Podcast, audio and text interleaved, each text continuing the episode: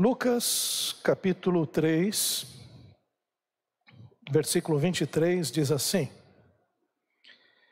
Ora, tinha Jesus cerca de 30 anos ao começar o seu ministério. Era como se cuidava filho de José, filho de Eli. Eli, filho de Matate, Matate, filho de Levi, Levi, filho de Melqui, este filho de Janai, filho de José. José, filho de Matatias, Matatias, filho de Amós, Amós, filho de Naum, este filho de Esli, filho de Nagai. Nagai, filho de Maate, Maate, filho de Matatias, Matatias, filho de Semei, este filho de José, filho de Jodá. Jodá, filho de Joanã, Joanã, filho de Reza, Reza, filho de Zorobabel, este de Salatiel, filho de Neri. Neri, filho de Melqui, Melqui, filho de Adi, Adi, filho de Cozã, este de Elmadã, filho de Er. Er, filho de Josué. Josué, filho de Eliezer. Eliezer, filho de Jorim. Este de Matate, filho de Levi. Levi, filho de Simeão. Simeão, filho de Judá. Judá, filho de José. Este, filho de Jonã, filho de Eliaquim.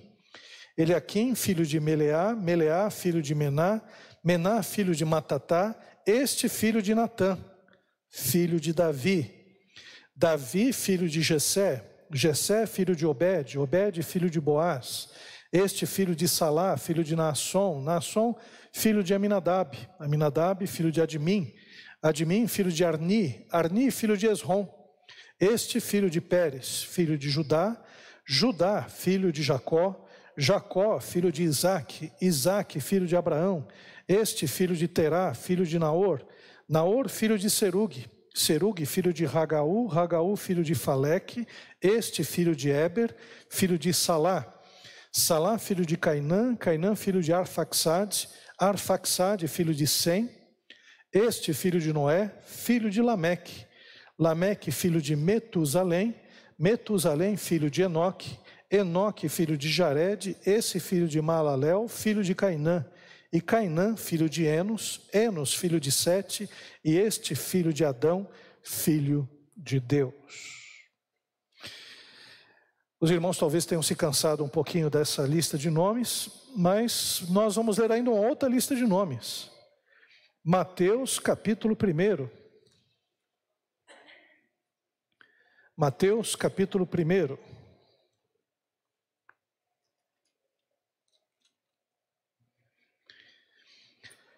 Livro da genealogia de Jesus Cristo, filho de Davi, filho de Abraão. Abraão gerou a Isaac, Isaac a Jacó, Jacó a Judá e a seus irmãos. Judá gerou de Tamar a Pérez e a Zerá. Pérez gerou a Esrom, Esrom a Arão. Arão gerou a Minadab, a Minadab a Naasson, Naasson a Salmão. Salmão gerou de Raabe a Boaz, este de Ruth gerou a Obed, e Obed a Jessé. Jessé gerou ao rei Davi, o rei Davi a Salomão, da que fora mulher de Urias. E Salomão gerou a Roboão, Roboão a Abias, Abias a Asa, Asa gerou a Josafá, Josafá a Jorão, Jorão a Uzias, Uzias gerou a Jotão, Jotão a Acás, Acás a Ezequias. Ezequias gerou a Manassés, Manassés a Amon, Amon a Josias. Josias gerou a Jeconias e a seus irmãos no tempo do exílio da Babilônia. E depois do exílio na Babilônia, Jeconias gerou a Salatiel, Salatiel a Zorobabel, Zorobabel gerou a Biúde, a Biúde a Eliakim, Eliakim a Azor, Azor gerou a Sadoc, Sadoc a Aquim, Aquim a Eliude, e Eliude gerou a Eleazar, Eleazar a Matã, Matã a Jacó, e Jacó gerou a José, marido de Maria, da qual nasceu Jesus, que se chama o Cristo. De sorte que todas as gerações, desde Abraão até Davi, são 14. E desde Davi até o exílio na Babilônia, 14. E desde o exílio na Babilônia até Cristo, 14. Vamos orar. Pai querido, nós queremos te agradecer, a Deus, por tudo aquilo que já aconteceu nessa reunião, pelos louvores que foram ministrados, pelos testemunhos, Senhor, que foram apresentados, pelas orações que nós pudemos realizar.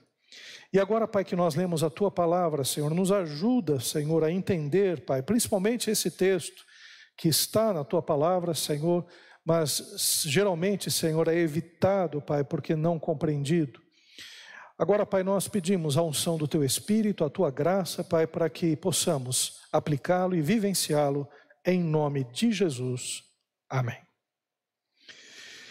Queridos irmãos e irmãs, nós somos seres sociais, nós dependemos um dos outros.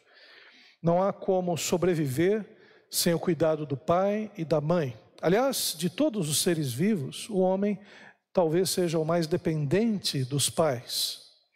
Enquanto que os animais, já logo nas primeiras semanas ou nos primeiros meses, já conseguem se desvencilhar dos seus pais e viver a vida da selva ou o que quer que seja, é, independentemente, o homem não. O homem precisa ser cuidado do, pelos pais durante um grande período.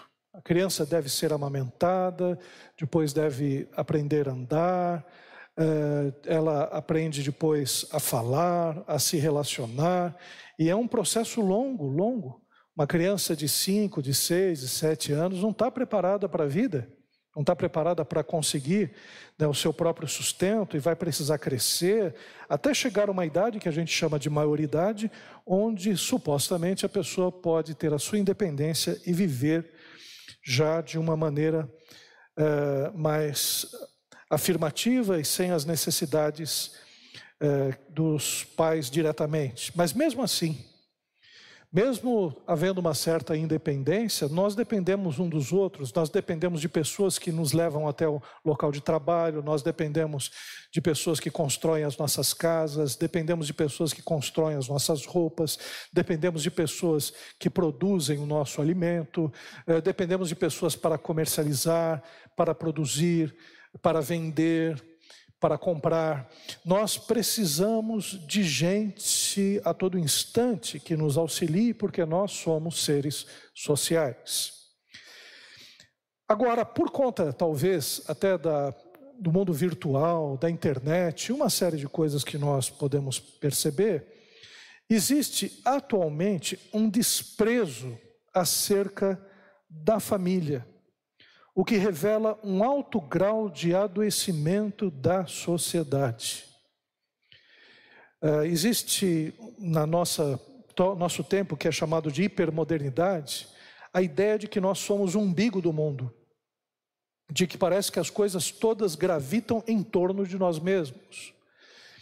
Então, as coisas como estão à mão, num pedido de um, um aplicativo ou coisa que o valha, a gente acha que tudo gira em torno de nós. E a gente perdeu aquela visão familiar, aquele núcleo familiar, onde a gente sempre, durante muito tempo, né, prezava pelos pais, pelos avós, pelos bisavós. Hoje nós estamos com famílias muito diminutas, pequenas, e muitas vezes nós evitamos o contato familiar por causa dessa sociedade, que é uma sociedade doente. Só que a Bíblia revela que a família é uma instituição criada por Deus. Deus foi quem criou a família, começando com Adão e Eva, e dizendo a ambos que seriam férteis para que eles se multiplicassem, e assim surge a primeira família. Antes que houvesse igreja, antes que houvesse o Estado, antes que houvesse escola, Deus criou o homem e a mulher, Deus criou a família. E é interessante que o próprio Jesus Cristo ressalta essa importância da família, realizando o seu primeiro milagre num casamento, nas bodas de Caná.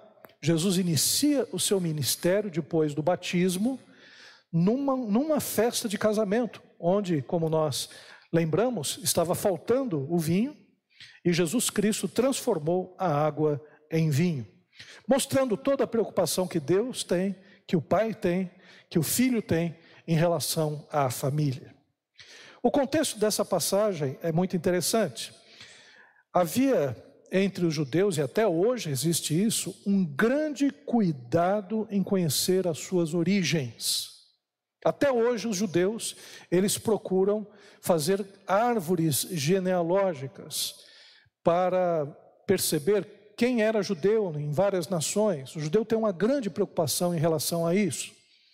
Tanto é que, por exemplo, os próprios judeus, para evitar a perseguição que era feita na Idade Média pela Inquisição, né, pelos governantes portugueses e espanhóis, os judeus eles tiveram que mudar o nome deles para que eles pudessem sobreviver a essa grande perseguição. E mudaram para uh, alguns nomes que pudessem diferenciar dos nomes antigos, porque os nomes antigos significavam a morte deles, se fossem descobertos, mas que pudessem identificar. Então eles deram o nome de, do reino natural. Então muitos, na, em Portugal, por exemplo, utilizaram nomes de animais como sobrenome, coelho, né, por exemplo, ou minerais, rocha, ou até plantas, árvores, pereira, figueira e por aí afora. Carvalho, né? Utilizando esses nomes para identificar né, justamente os judeus a partir disso. Então, até hoje, os judeus eles procuram né, essas origens. E quando nós lemos esses dois textos que se referem à genealogia de Jesus, uma mais relacionada à genealogia de José e outra mais relacionada à genealogia de Maria, essas genealogias, elas mostram o cuidado que o judeu tinha naquele, naquela época. Por exemplo, o filho mais velho, ele, em algumas ocasiões especiais, era convidado pelo seu pai para dizer para toda a família, decorado, quais eram os seus antecessores como o filho mais velho, ele levaria o nome da família, então ele tinha que lembrar dos seus antepassados. Então, para José e para Maria falarem sobre os seus antepassados, sua linha genealógica, não seria difícil para eles. Bastava apenas que perguntasse e eles poderiam ir até as gerações eh, remotas. No contexto das genealogias, é interessante que os evangelhos falam das genealogias de Jesus. Na genealogia de João, que é muito curta, no princípio era o Verbo, o Verbo estava com Deus e o Verbo era Deus, mostra que Jesus, na verdade, é Deus, que Jesus é pré-existente, ele existia antes da sua encarnação, mostrando a natureza divina de Cristo Jesus. Na genealogia de Mateus, nós podemos perceber uma distinção é uma genealogia que procura trabalhar a origem judaica de Jesus, porque vai até Abraão. É a partir de Abraão que surge o povo judeu. Então volta até Abraão. Então mostra que Jesus Cristo era judeu. E na genealogia de Lucas, essa primeira que nós lemos, mostra a origem humana de Jesus, porque vai até Adão. Retorna até Adão até o primeiro homem, mostrando que Jesus Cristo, ele se identifica também com a humanidade e não somente com o povo judeu. Isso deveria nos ensinar alguns aspectos, nós que somos cristãos, que nós somos seres humanos e a gente precisa se identificar com a raça humana, ter misericórdia, orar pela humanidade, perceber que as pessoas, elas são criaturas de Deus, que necessitam conhecer a salvação do nosso Deus. Por isso o trabalho missionário é tão importante. É, é um cristão que não se comove em ver as nações que estão se perdendo, de vários povos que ainda não conhecem a Jesus, com costumes tão distantes e diferentes, muitos deles presos à idolatria. Um cristão que não se comove com isso, não entendeu o Evangelho, não foi verdadeiramente é, convertido, ou simplesmente está ignorante da sua genealogia, da sua origem, da sua identidade como ser humano. Também é importante ter misericórdia pelo nosso próprio povo. Jesus Cristo se identificou com o povo judeu, a gente precisa se identificar com o nosso povo brasileiro, amar os brasileiros e é muito importante que nós conheçamos o nosso país, é importante que a gente entenda a nossa língua, que a gente entenda o quão importante é a nossa cultura. É claro que tem aspectos malignos que devem ser rejeitados, mas tem aspectos muito positivos da cultura brasileira. A Bianca começou a falar aqui a respeito uh, da gente que só foca em coisas negativas. A gente precisaria olhar com muita misericórdia o nosso país também, de ver as coisas boas do nosso povo também. E o fato até missiológico do brasileiro, nós temos gente de todas as raças, de todos os povos representados, a miscigenação se deu de todas as formas no nosso país, o que faz o nosso país um candidato ótimo para evangelizar e levar missionários para o mundo inteiro. Porque a gente tem gente de todas as etnias aqui representadas, o que faz com que a gente possa ser não só um celeiro missionário, mas possa ser de fato né, um povo que envia missionários. E o fato também do brasileiro, na sua própria cultura, viver com várias dificuldades, problemas de planos econômicos, problemas de governos, né, faz com que o brasileiro seja uma pessoa que se adapta facilmente às dificuldades. Brasileiro é meio MacGyver, ele faz uma série de gambiarras. Né? Tem carros aí que andam que a gente não sabe como é que o sujeito fez esse carro ainda, é, o motor funcionar. Né? E coisa da inventividade, da capacidade, do improviso brasileiro, que até mesmo no esporte, principalmente no esporte coletivo, sobressai em relação a várias nações. Mas o contexto dessa passagem mostra algumas diferenças que eu gostaria ainda de explorar e de trabalhar com os irmãos. A genealogia de Lucas descreve a linhagem de José, enquanto a de Mateus é de Maria. Apesar das duas serem relacionadas a José, a gente percebe que existem diferenças nessas genealogias. A genealogia de Lucas, como nós falamos, reforça a identidade de Jesus com a humanidade, porque fala desde Adão. A outra genealogia de Mateus destaca a nacionalidade de Jesus, começa com Abraão. E é interessante, porque na genealogia de Mateus se divide de 14 em 14. 14 em 14. Por que, que aparece o número 14? 14 é o, no, é o número de Davi. A palavra Davi, se você pegar os caracteres, dá 14. Então Mateus está reforçando a ideia de que Jesus Cristo, ele é judeu, ele veio de Abraão e também é o filho de Davi, para mostrar para os judeus, das quais Mateus escreve esse evangelho, para os quais Mateus escreve esse evangelho, para que eles percebam que Jesus é o Messias prometido aos judeus. E também as linhagens se separam, e se separam a partir dos filhos de Davi. Numa linhagem, o filho de Davi é Salomão, na outra linhagem, o filho de Davi é Natã, mostrando que Maria é descendente de Davi por Salomão e José, descendente de Davi por Natã, outro filho de Davi. Por isso que existem as diferenças. A linhagem que nós podemos perceber lá em Mateus é, é uma linhagem mais real, aparecem todos os nomes dos reis de Judá ali, enquanto na outra genealogia são outros nomes e não propriamente aquele dos reis que nós vemos em Mateus. Mas, queridos, o que nós podemos ainda perceber é, e aí vamos extrair algumas, alguns princípios importantes para a nossa vida a partir das genealogias. Primeiro, a genealogia ou as genealogias e a inspiração das Escrituras. Meus queridos irmãos e irmãs, toda Escritura é inspirada por Deus. Não faça o seu cânon particular das Escrituras. Não faça a sua Bíblia particular, porque a gente tem a tendência de escolher os textos bíblicos preferidos e desprezar os outros.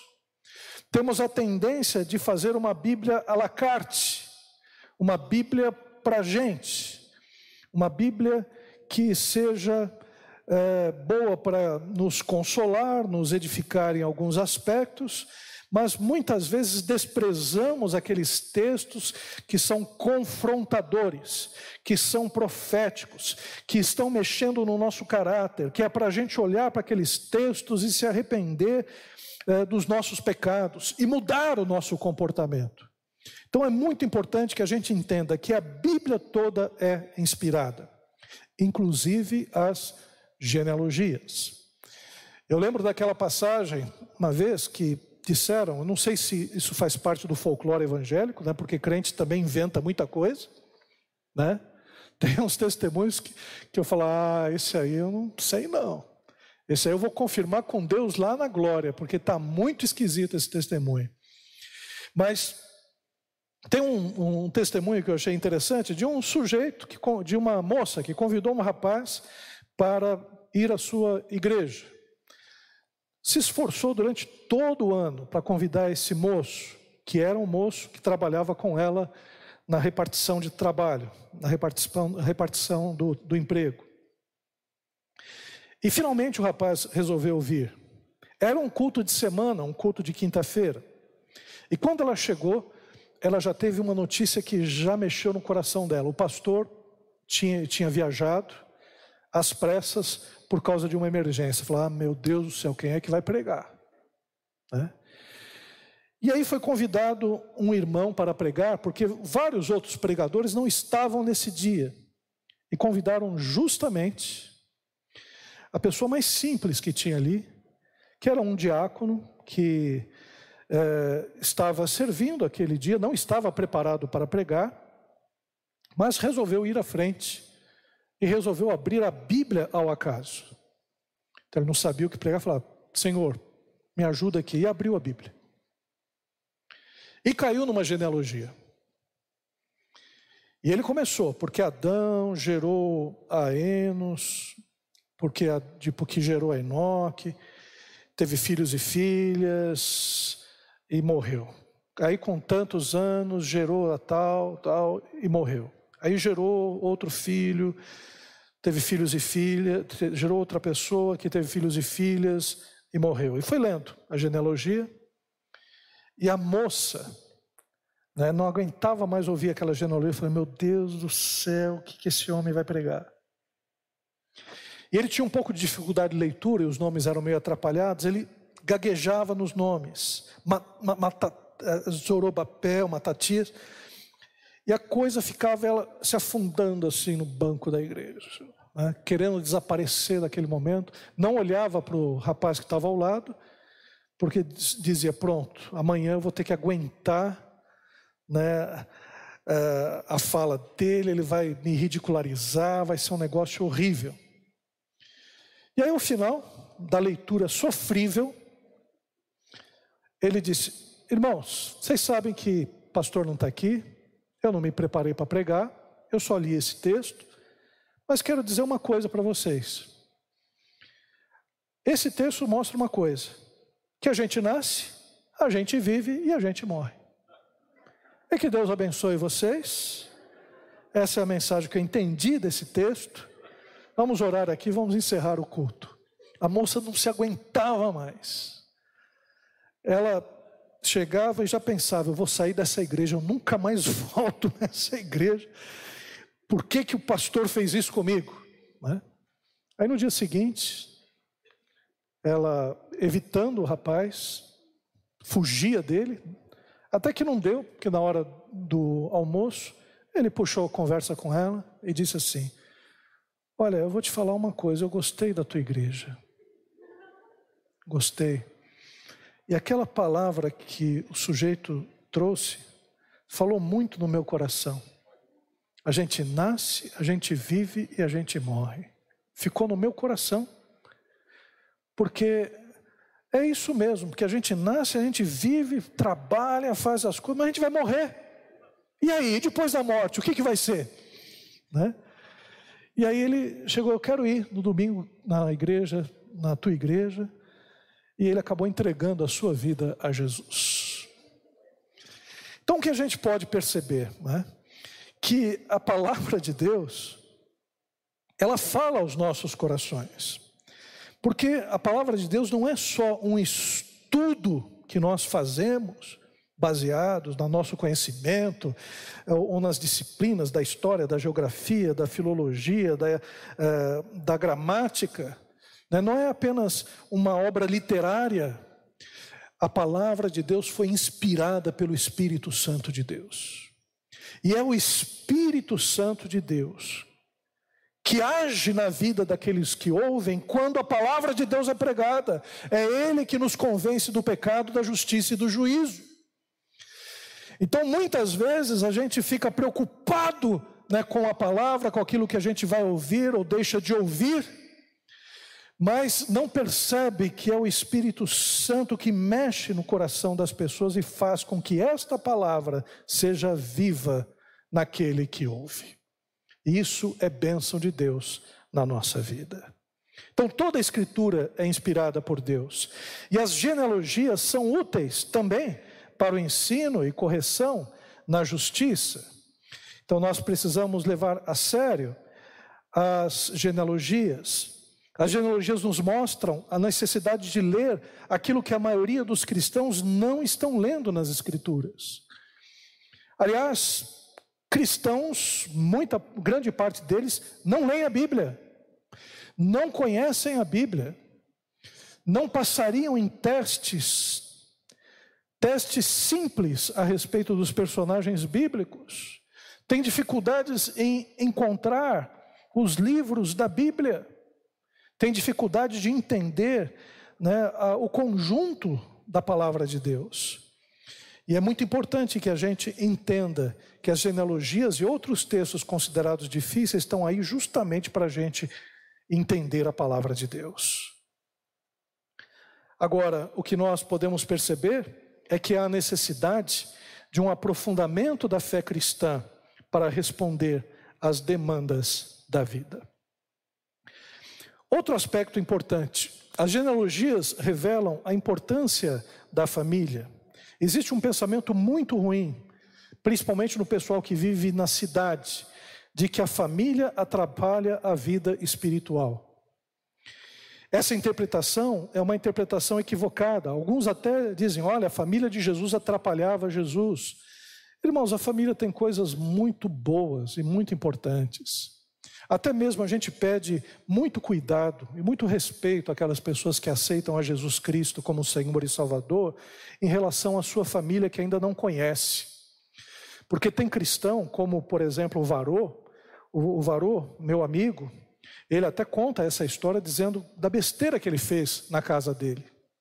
A mãe dele tinha uma parecida que era desse tamanho, que ficava na cozinha, ficava ali num suporte. E ele se converteu e ele, quando chegava na cozinha, ficava incomodado com aquela parecida que era quase do tamanho dele. E ele um dia chegou e disse: Mãe, deixa eu ajudar aqui na cozinha. Aí ele jogou água na cozinha, foi lavando no chão, pegou o rodo. Aí ele foi, foi limpando, foi mirando, foi chegando perto. Aí de repente ele chegou e pá, soltou o cabo bateu na parecida, caiu, acabou com aquela imagem. E a mãe dele chegou desesperada e disse: Eu sabia que você ia fazer isso. Eu sabia que você tinha uma segunda intenção no coração. Mas eu não vou deixar a minha santa, viu? E ele piorou a situação, porque não teve respeito pela mãe. Porque quando ele adoecia, era aquela mãe católica que ia cuidar dele. Quando a gente tem algum problema, é aquele irmão espírita que vai aparecer na nossa casa para chegar e nos ajudar. Então a família ela tem que ser preservada. A família tem que ser ajudada. Aliás, a própria palavra de Deus nos mostra que família a gente ganha sem palavras. A gente ganha pelo nosso procedimento. A gente leu hoje a epístola de Pedro e vimos né, que a melhor forma de você testemunhar na sua casa é pelo seu, pela sua vida, pelo seu jeito de ser, pela mudança no seu caráter e no seu coração. Então é muito importante que a gente entenda isso. O meu sogro, ele era católico, mariano. Ele viu que o seu amigo do trabalho, ele era crente, lia muito a Bíblia. Ele falou: Eu vou ler a Bíblia inteira para mostrar que esse crente está errado. Ele leu a Bíblia inteira e se converteu, que é o que geralmente acontece né, com uma pessoa que se propõe a ler a palavra de Deus. E ele se converteu. E ele se tornou o primeiro da casa a ser evangélico. E ele passou por muitas dificuldades, porque a família dele era muito católica e ridicularizava também os evangélicos. Naquele tempo, é, até um pouco antes até, os cristãos eram chamados de, os evangélicos eram chamados de pé de bode, né? que eram os bodes e não as ovelhas pelos católicos. Haviam cânticos que ridicularizavam os cristãos. E ele foi sofrendo toda aquela tribulação, mas nunca deixou a família, nunca deixou a sua casa. Aí a sua irmã foi se convertendo, o outro irmão foi se convertendo, o pai se converteu, a mãe se converteu, o resultado, a família inteira, e não era uma família pequena, se converteu, se rendeu aos pés do Senhor Jesus Cristo. Então a família é muito importante na nossa vida. A família de Jesus foi uma bênção para o desenvolvimento do cristianismo. Maria, uma mulher de Deus, que nos, no dia do Pentecostes foi uma daquelas que foi cheia do Espírito também. Tiago, irmão de Jesus, foi o primeiro pastor de Jerusalém, da igreja de Jerusalém, foi aquele que seguiu adiante. Judas também, irmão de Jesus, o outro irmão de Jesus também, Simeão, todos eles, segundo a história da igreja, cuidaram da igreja de Jerusalém, mostrando o quão é importante a família. Agora, as genealogias mostram uma outra realidade. As genealogias mostram a necessidade que nós temos de boas referências, de bons exemplos. É o que nós podemos ver nessa genealogia, tanto de Mateus quanto de Lucas. As genealogias de Jesus nos mostram homens de fé, como Enoque, que andou tanto com Deus que Deus o levou. Abraão, que saiu de uma terra estranha e foi até a terra da Palestina e se tornou o principal nome né, dos povos é, que creem. Aliás, ele é considerado o pai da fé. Pessoas determinadas como Jacó, que foram, que buscaram, que trabalharam, que cuidaram dos seus filhos com muita dificuldade. Guerreiros como Davi, né, que foi um nome que se estabeleceu entre o povo de Israel e trouxe um período muito grande de prosperidade, porque era um homem segundo o coração de Deus. Uma pessoa também que fazia salmos e levava o povo em adoração. Uma pessoa sábia como Salomão, que em seu tempo não havia pessoa mais sábia do que ele, que recebeu visitas de outras pessoas, de outros povos, como a rainha de Sabá, justamente para, a rainha etíope de Sabá, justamente para uh, visitá-lo. Homens reformadores como Josias, Josafá, né, e tantos outros nomes de reis que foram importantes para reformar a fé de Israel. E homens como Zorobabel, que ajudaram o povo de Israel a sair do exílio para voltar para a, a sua terra. Meus irmãos, nós precisamos de bons exemplos. Nós precisamos de gente do nosso lado, de, do conselho do avô, da avó. Eu me lembro que tinha uma época que eu não queria vir na igreja. Era quando eu tinha mais ou menos uns 14, 13, 14 anos. E teve um dia que eu falei, ah, vou, ficar na, vou na casa da minha avó para não ir à igreja. Aí fui na casa da minha avó, meus pais foram para a igreja, e minha avó chegou e disse, Maurício, não está certo o que você está fazendo. Tem que ir para a igreja. É lá que existe uma mensagem, que é uma mensagem de salvação. Naquele momento, eu ouvi minha avó, não estava muito afim de fazer aquilo que ela dizia, mas eu ouvi o conselho dela. E algumas vezes, quando era criança também, na casa da minha avó, eu ouvia as orações dela. Então ela foi uma referência muito forte na minha vida. Alguns tios meus, meus não foram referências, por exemplo, no aspecto religioso, mas foi em relacionamento. Um tio meu se relacionava muito bem com as pessoas.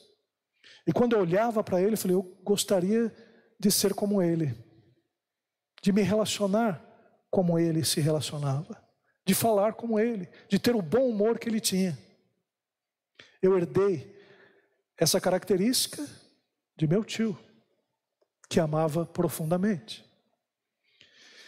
Então, nós temos né, pessoas também que são referências na nossa vida pela sua piedade, pela sua santidade, pelo seu amor, pelo seu carinho. Eu não quero nem falar das referências que eu tive do meu pai e da minha mãe, que foram muitas, né? Mas o que é importante, a gente ter gente do nosso lado que nos dê esse tipo de, de referência. Isso vai formando o nosso caráter, a nossa vida. Mas, no entanto, as genealogias não têm só coisas boas. As genealogias revelam as fraquezas da família. Nas genealogias nós temos Adão, e aí nós lembramos do pecado de Adão e Eva, que levaram a humanidade a essa ruína, a esse caos que nós vivemos hoje. Também nos lembramos que o próprio Abraão, que foi um exemplo de fé, foi um exemplo de omissão em relação a Sara, a sua esposa. Também lembramos de Judá, que foi um dos filhos de Jacó, que teve uma relação incestuosa com Tamar. Lembramos de Raabe, que era prostituta em Jericó, que depois se converteu para o povo de Israel. Lembramos também do adultério de Davi e de Betseba, da qual nasceu depois Salomão. E o assassinato de Davi, que levou Urias para a frente do campo de batalha, mandou que ele ficasse à frente do campo de batalha para que ele morresse, para que ele pudesse, Davi, ficar com Betseba. E a idolatria de Salomão, um homem tão sábio, tão conhecedor, ao final da sua vida, permitiu que a idolatria entrasse em Jerusalém, o que causou até a divisão do reino posteriormente.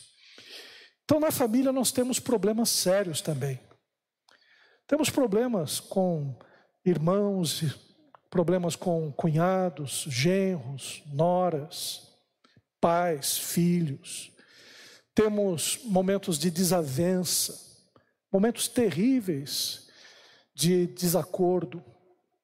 Temos também alguns da família que enveredam para caminhos que são caminhos de morte.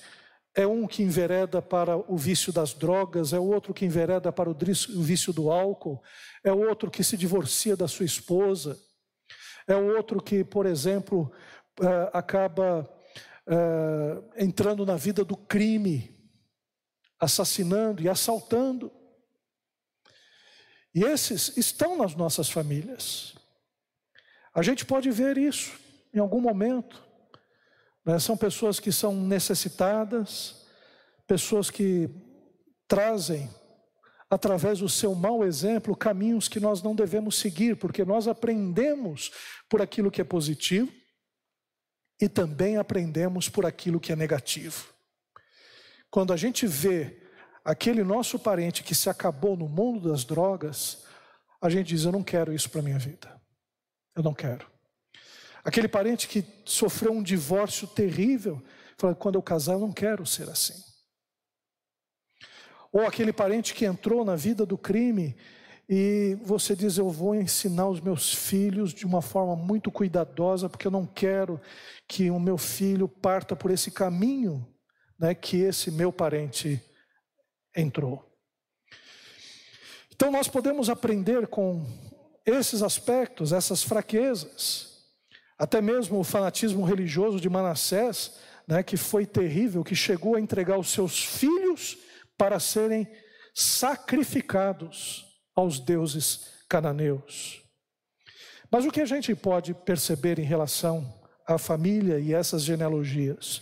O nome que marca essas genealogias Poderia ser até Abraão, poderia ser Isaac, poderia ser é, Davi, que são personagens bíblicos interessantes, importantes. Mas o nome que marca essas genealogias é o nome de Jesus. É o nome de Jesus. A genealogia nos mostra uma mensagem de redenção, porque Jesus é o personagem pela qual toda a sua linhagem é conhecida.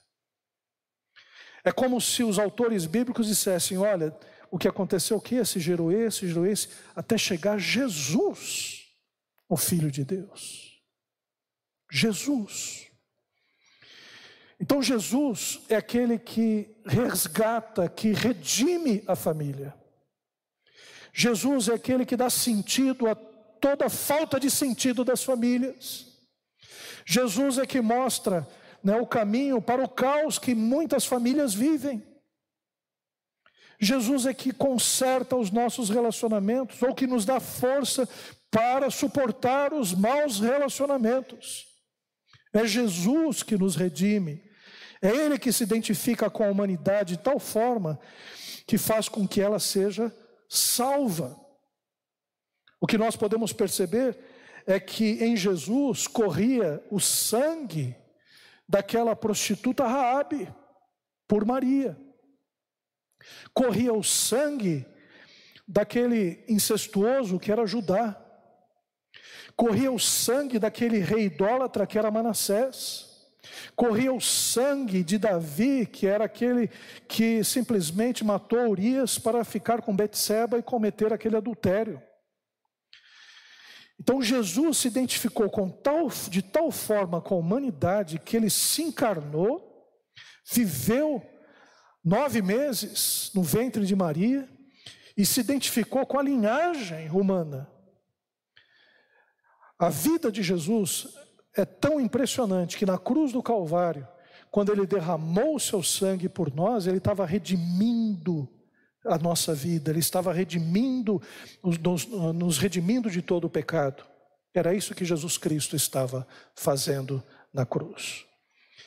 Por isso nós devemos amar a nossa família e buscar a sua salvação, porque a nossa família também pode se tornar uma bênção para a sociedade.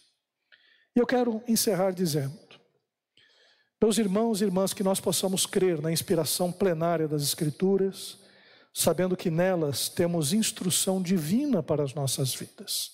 Leia a Bíblia, procure entendê-la, pegue aqueles textos difíceis da Bíblia, mergulhe até entender, porque ali tem preciosidade, tem tesouro para você encontrar para a sua vida, para você cavucar encontrar as pedras preciosas dos valores do reino de Deus que vão fazer diferença na sua vida. E também que nós possamos entender os aspectos positivos e negativos da nossa família e que a gente aprenda a amá-la e respeitá-la. Eu sei que todos têm histórias difíceis de família aqui. Eu creio que todos nós temos. História de abandono, história de abuso, história de discórdia, de desavença, de ingratidão. Todos nós, em algum momento, temos essas histórias. A gente guarda cicatrizes profundas, marcas profundas de episódios das nossas, das nossas famílias. Com certeza. Eu lembro de alguns. Olha que a minha família, eu tive o privilégio de nascer numa família de pessoas evangélicas dos dois lados.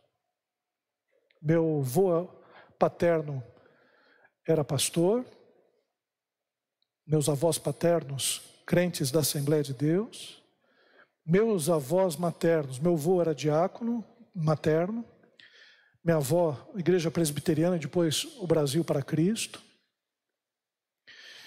Meu pai, pastor, minha mãe, também líder de grupo de senhoras, ministra de louvor. E eu casei com a Deise, que também filha de pastor, neta de pastor, e eu, filho de pastor e neto de pastor. Mas mesmo com toda essa proteção e graça que eu tive de Deus na minha família, é claro que eu não fui poupado de desavenças, de ver episódios que me marcaram e que faz com que até hoje né, eu fique questionando e pensando por que, que aconteceu isso. E você também passou por isso. E é nesse momento que a gente tem que exercer o perdão. Perdoar, perdoar. Perdoar aquela pessoa que na nossa casa, na nossa família nos fez tanto mal, ou pela sua ação contrária, ou pela sua omissão em relação à nossa vida. Que eu acho que às vezes é pior a omissão do que a reação contrária. Então, que a gente hoje possa fazer uma oração de perdão, perdoar. Porque se tem uma coisa que a gente aprende na vida é que a gente é muito ferido na vida, mas que também a gente fere. Tem gente talvez muito magoada conosco. Tem gente que também às vezes se feriu pelo nosso desprezo no olhar, pelo nosso jeito em que nós não prestamos atenção nas pessoas, simplesmente por lavar as nossas mãos, simplesmente por nos afastar. A gente também feriu pessoas. Então é momento de a gente orar. Orar pelo perdão, para que Deus nos dê cada vez mais capacidade para perdoar, e o perdão começa com uma decisão: eu perdoo, porque Deus me perdoou. Eu tinha muito mais pecados e Deus morreu na cruz do Calvário pelos meus pecados. Eu tinha uma dívida que era uma dívida eterna, eu ia para o inferno e Deus me perdoou, de tal forma que hoje eu vou para o céu e vou viver eternamente com Ele. Então, aquela dívida eterna que eu tinha não se compara com a pequena dívida que a pessoa tem contra mim.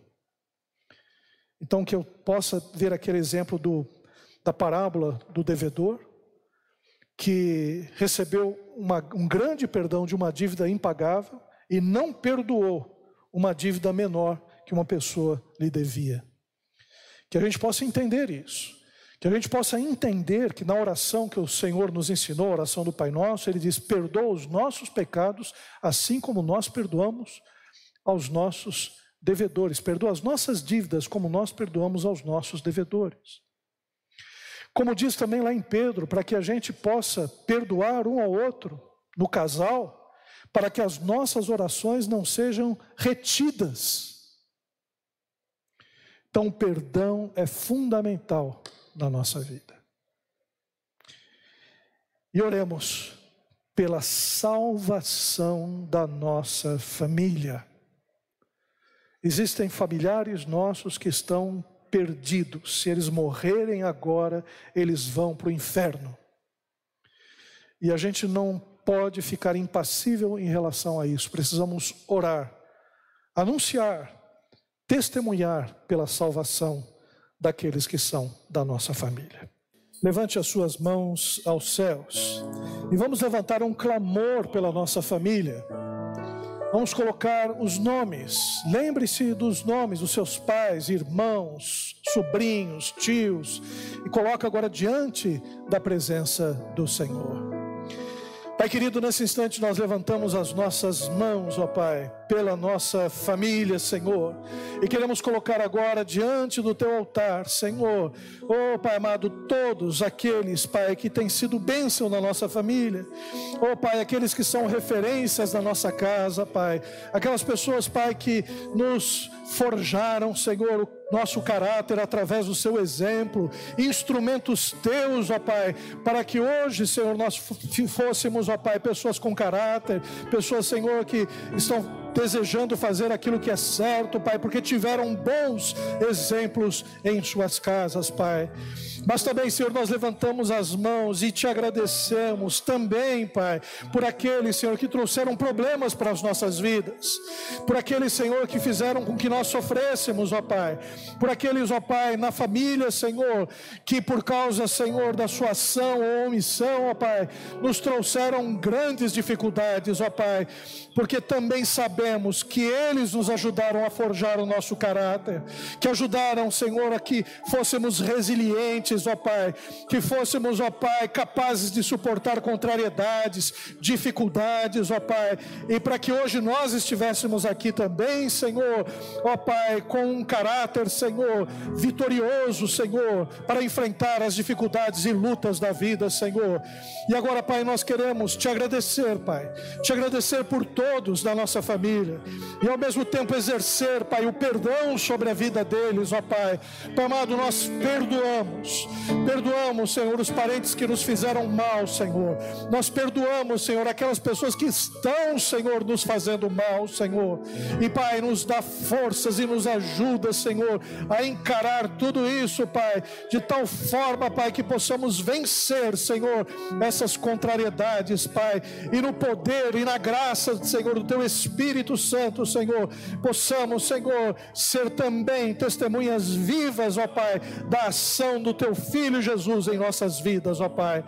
Pai amado, pedimos isso, Senhor, porque cremos em Ti e sabemos que Tu és poderoso, Senhor, para transformar, para mudar, Senhor, as histórias e as famílias, ó Pai. É o que nós te pedimos e oramos em nome de Jesus. Amém e amém, Jesus. Amém.